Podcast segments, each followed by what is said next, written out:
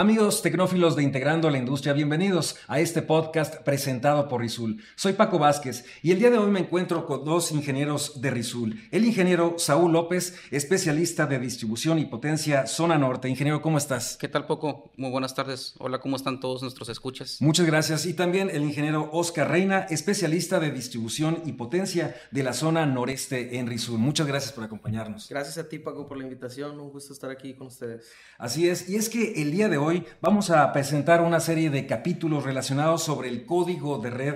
Ya sabemos qué es y los beneficios que se tienen de seguir esta regulación, pero en este caso vamos a hablar de cómo ayudarte a cumplir con esta regulación. ¿Quieres saber cómo? Quédate con nosotros. Comenzamos.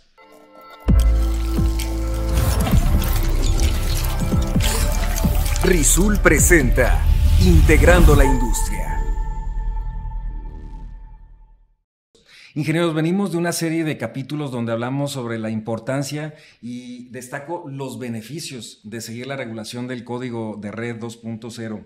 En esta ocasión, en este capítulo, queremos hablar sobre que ya estamos convencidos de que debemos de seguir esta regulación del código de red, pero ¿cómo empezar? Y entonces iniciamos con el ingeniero Oscar Reina. Dinos, ya estamos convencidos que quiero llevar a cabo un proyecto de código de red. ¿Qué tengo que hacer, ingeniero? Eh, lo primero que tenemos que hacer es hacer una medición. ¿Por qué? Pues necesitamos saber en dónde estamos parados. Eh, sabemos ya cuáles son los puntos, ya hemos destacado en capítulos anteriores mencionándolos, pero ¿cómo saber cuáles estamos cumpliendo y cuáles no? Entonces es por eso que se tiene que hacer una medición para saber qué puntos cumplimos y qué puntos no. Para esto nosotros recomendamos un estudio de código de red.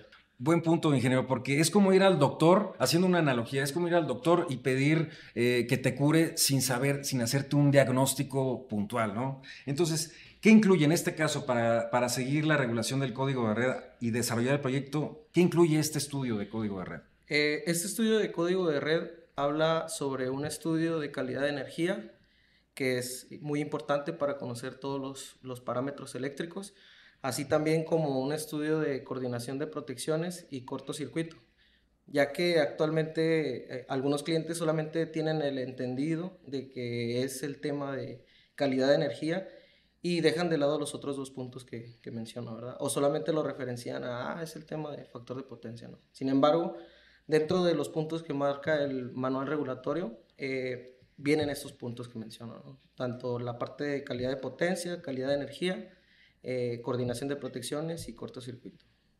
Ingeniero Saúl López, ¿quién puede hacer estos estudios del código de red? ¿Qué tal, Paco? Básicamente eh, tenemos nosotros ese servicio dentro de la gama de productos y servicios que tenemos en Rizul. Tenemos un partner que puede hacer y desarrollar ese tipo de técnicas para poder tener mayor, mayor confiabilidad en, lo, que estamos recabando de información. Y ya que tenemos, digamos, el estudio de código de red, ¿qué sigue? ¿Cuáles son las recomendaciones? Es precisamente eh, ilvanar, tener un listado de todos los análisis que se tengan ahí, hacer un, barrido de las condiciones que tengamos dentro de nuestra planta y hacer un plan de trabajo, el cual lo tenemos que desarrollar porque así nos los pide la, combinación, la Comisión Reguladora de Energía. Ok. Oscar Reina, si yo estoy incumpliendo en mi empresa con el tema de la coordinación, por ejemplo, de coordinación de protecciones y cortocircuito, ¿qué se recomienda hacer? Eh, una vez que se tiene el estudio, de cortocircuito y coordinación de protecciones. Eh, el estudio de cortocircuito se basa en la capacidad que tienen los equipos para poder contener ante un cortocircuito, ya lo hablaban en, otros capítulos. Este, y la coordinación de protecciones se, eh, dirige hacia la parte de los, de los tiempos, ¿no? los ajustes de las curvas de disparo. Entonces, eh, en caso de que estemos fuera de estos parámetros, las recomendaciones que se hacen es eh, instalar los equipos adecuados, en este caso eh, lo que son interruptores que cuenten con la capacidad interruptiva eh, correcta para poder contener una falla de arco eléctrico y que cuente con los ajustes necesarios para en tiempo poder coordinar esa, esa, esa falla.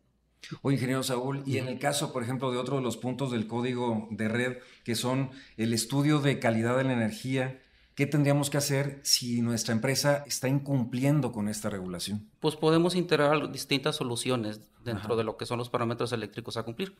Precisamente, por ejemplo, las cuestiones de lo que es el factor de potencia podemos incluir algunos bancos de capacitores y hay diferentes tipos de tecnologías, ya sea activados por tiristores, por contactores, con reactor de rechazo, etcétera, dependiendo las condiciones que, que nuestras cargas tengan en nuestra planta, es lo que podemos solucionar. También para las cuestiones de la distorsión armónica eh, podemos utilizar un filtro de armónicas, que es como que lo que más común se utiliza dentro de la industria. Asimismo, para algunos tips para las cuestiones del desbalance, ya sea de corriente de voltaje, pues para la corriente pues podemos dividir nuestras cargas, ponerle un poquito más de énfasis en que las líneas estén desahogadas dentro de nuestras instalaciones para que pueda tener, trabajar un poquito más, más aliviado el circuito. De igual manera, cuando no se pueda, mediante esos tipos de recomendaciones, posiblemente podamos tener un equipo, instalar un equipo que tenga un generador estático que ayuda en el balance de la corriente. También para las cuestiones del voltaje podemos instalar un regulador de voltaje del mismo para poder nivelar la entrada a nuestros, nuestros dispositivos. Ok, y digamos, en, en, caso que a lo mejor esta empresa no haya escuchado este podcast y a lo mejor no, no están al día con el código de red, ¿qué pasa si se omiten estas recomendaciones? ¿Qué pasa en la empresa al no seguir estas recomendaciones del código de red? Bueno, una vez que se hacen los estudios, se hacen las recomendaciones, ¿verdad? Ajá. Eh, no necesariamente ya que hiciste un estudio quiere decir que estés cumpliendo ya con el código de red. Es por eso que el manual te marca en qué tiempo debes de cumplirlo, cuáles son los puntos que debes de cumplir y en caso de que lo vayas a incumplir, eh, tienes que presentar un plan de trabajo con las medidas de las acciones que vayas a ir tomando, ¿verdad?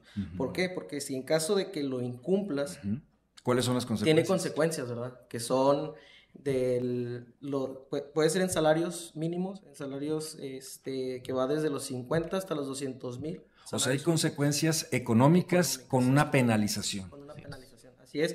Puede ser de 50 mil hasta 200 mil salarios mínimos, puede ser del 2 al 8% de los ingresos brutos de un año anterior o incluso ser desconectado de, de la red. De plano, imagínate, o sea, se acaba la empresa. Sí, de hecho lo que nosotros recomendamos es blindarte. Utilizar todos los... ¿Cómo blindarnos? Hacer, eh, recomendamos seguir los lineamientos del código de red. Sencillamente es cumplir, yo voy a hacer mi listado de acciones correctivas y yo ya me blindo para evitar algún tipo de multa, circunstancias en el que yo me pueda haber afectado en mi producción posteriormente. Me llama la atención cuando dicen no basta solamente con hacer un estudio de código de red. ¿Significa que esto habitualmente ha ocurrido en la, en la industria, en las empresas? Sí, de hecho es muy común que el cliente o en este caso el usuario final tenga la percepción que con solamente hacer el estudio ya está cumpliendo. o sea, ya fui al doctor, al doctor a revisarme y ya me dijo que tengo, ya con eso no. No, es sencillamente implementar el plan de trabajo establecido por las entidades que hacen los servicios y así estamos trabajando para poder hacer énfasis eh, con, con, nuestros usuarios finales de que no solamente haciendo el estudio se puede cumplir, sino es seguir la recomendación del plan de acción, implementar la remediación para los, las cuestiones del cumplimiento de, de, lo, de, lo, que nosotros estamos adoleciendo y poder presentar ese plan de trabajo para que la Comisión Reguladora de Energía no esté escatimando, en este caso, nos pueda multar. Ajá. Sí, la verdad es que eh, las recomendaciones que nosotros hacemos, como bien menciona Saúl, pues es, es, llevarlo a cabo como, como debe ser, como lo hemos mencionado ahorita en los puntos, ya que desde que nace el código de red, desde el 8 de abril del 2016, eh, había mucha incertidumbre a quién estaba dirigido y demás, ¿verdad? Entonces hubo quienes lo tomaron de pretexto para no hacerlo y hubo quienes, eh, pues se tenía el temor, ¿no? De si ellos tenían que cumplirlo o no, y hay quienes ya hicieron estudios, pero son estudios desde el 2016, ¿no? Entonces, nosotros recomendamos que sea un estudio que sea de una fecha reciente. reciente. ¿Por qué? Porque pasa que se van agregando equipos, se van agregando líneas de trabajo. Claro, cambiaron las instalaciones, de la, así es. la infraestructura. Va teniendo actualizaciones, entonces, este, si esas recomendaciones que se habían dado en, ese tiempo... Ajá, adelante. ¿Cuál sería, por ejemplo, el ideal de tiempo eh, para que tengan el, estudio en la empresa? Pues eh, se tiene la prórroga de los dos años, el, el, tiempo que se debe cumplir y puedes presentar tu plan de trabajo, ¿verdad? Sí. Ahora sí que el estudio, pues eh, nosotros recomendamos que lo hagas dentro de la prórroga que se está dando ya del tiempo de los dos años. Eh, finaliza este 31 de diciembre de este año y lo que se busca es, que ya lo estés cumpliendo, ¿no? Y no te demores de más tiempo y que luego pueda haber un desabasto de equipos, por ejemplo, ahorita que, que, es, que es muy común que hay desabastos. Y sabemos ahorita la tendencia es que más del 60% del mercado no está cumpliendo el tema de código. De Más del 60% del mercado no cumple con el código de red. Entonces va a llegar un momento en que todos van a querer cumplirlo y ¿qué va a suceder? Pues van a escasearse los equipos. De hecho es muy común que no solamente por condiciones de la regulación del código red lo tengamos que cumplir. De hecho, a mí particularmente me ha, me ha tocado que muchos clientes por normas internas, porque son empresas multinacionales les piden tener que cumplir con todas las normatividades dentro de sus países. Entre eso está el Código de Red, también la Secretaría del Trabajo, Provisión Social, pero también el Código de Red se los piden. Incluso las aseguradoras mismas de las plantas los están solicitando por cuestiones de confiabilidad en el sistema. ¿Quiere decir que a lo mejor tu seguro no aplicaría si no sigues el código de red? No necesariamente, sino que posiblemente las primas para poder pagar el seguro sean más caras. Correcto. Correcto. Pues estamos casi a punto de finalizar, ingenieros Oscar y Saúl. ¿Con qué nos quedamos? ¿Con qué, qué, le podemos decir a nuestros amigos de Integrando la Industria que quieran ponerse al día con el código red a tan solo unos cuantos meses? Pues básicamente este, que nos puedan, eh, en este caso, consultar cualquier situación, cualquier duda que contemplen para las cuestiones de implementación del código red.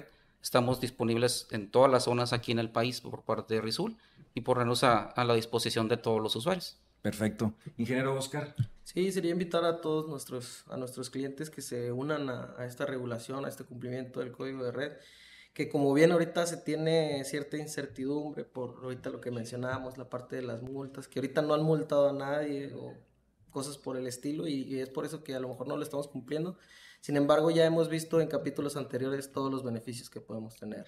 Exactamente, sobre todo más allá de pensar en las multas, en las penalizaciones que son muy costosas, lo más caro o lo que tiene más valor son las vidas humanas que hay en, las, en nuestras empresas y la infraestructura también a la cual se le ha invertido mucho dinero.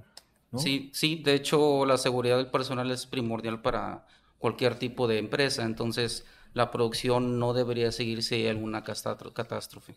Definitivamente. La seguridad y, y, la parte de continuidad, ¿no? También, porque pues llegas a tener algún problema y, y pues retrasas una producción que puede costarte la empresa o la empresa. Uh -huh. Hay unos disturbios eléctricos bastante molestos, queman tarjetas, disparan protecciones y eso se ve pues mermado la producción. Mientras menos produces, pues menos ganas. Claro, y se acaba todo prácticamente.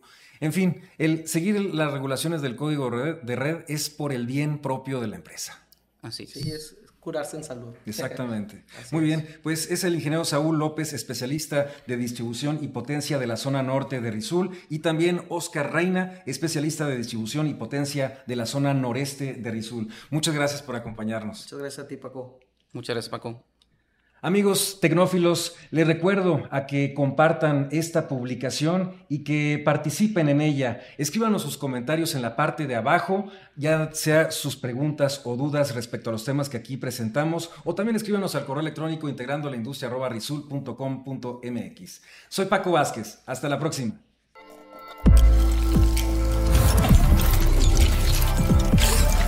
Rizul presenta Integrando la industria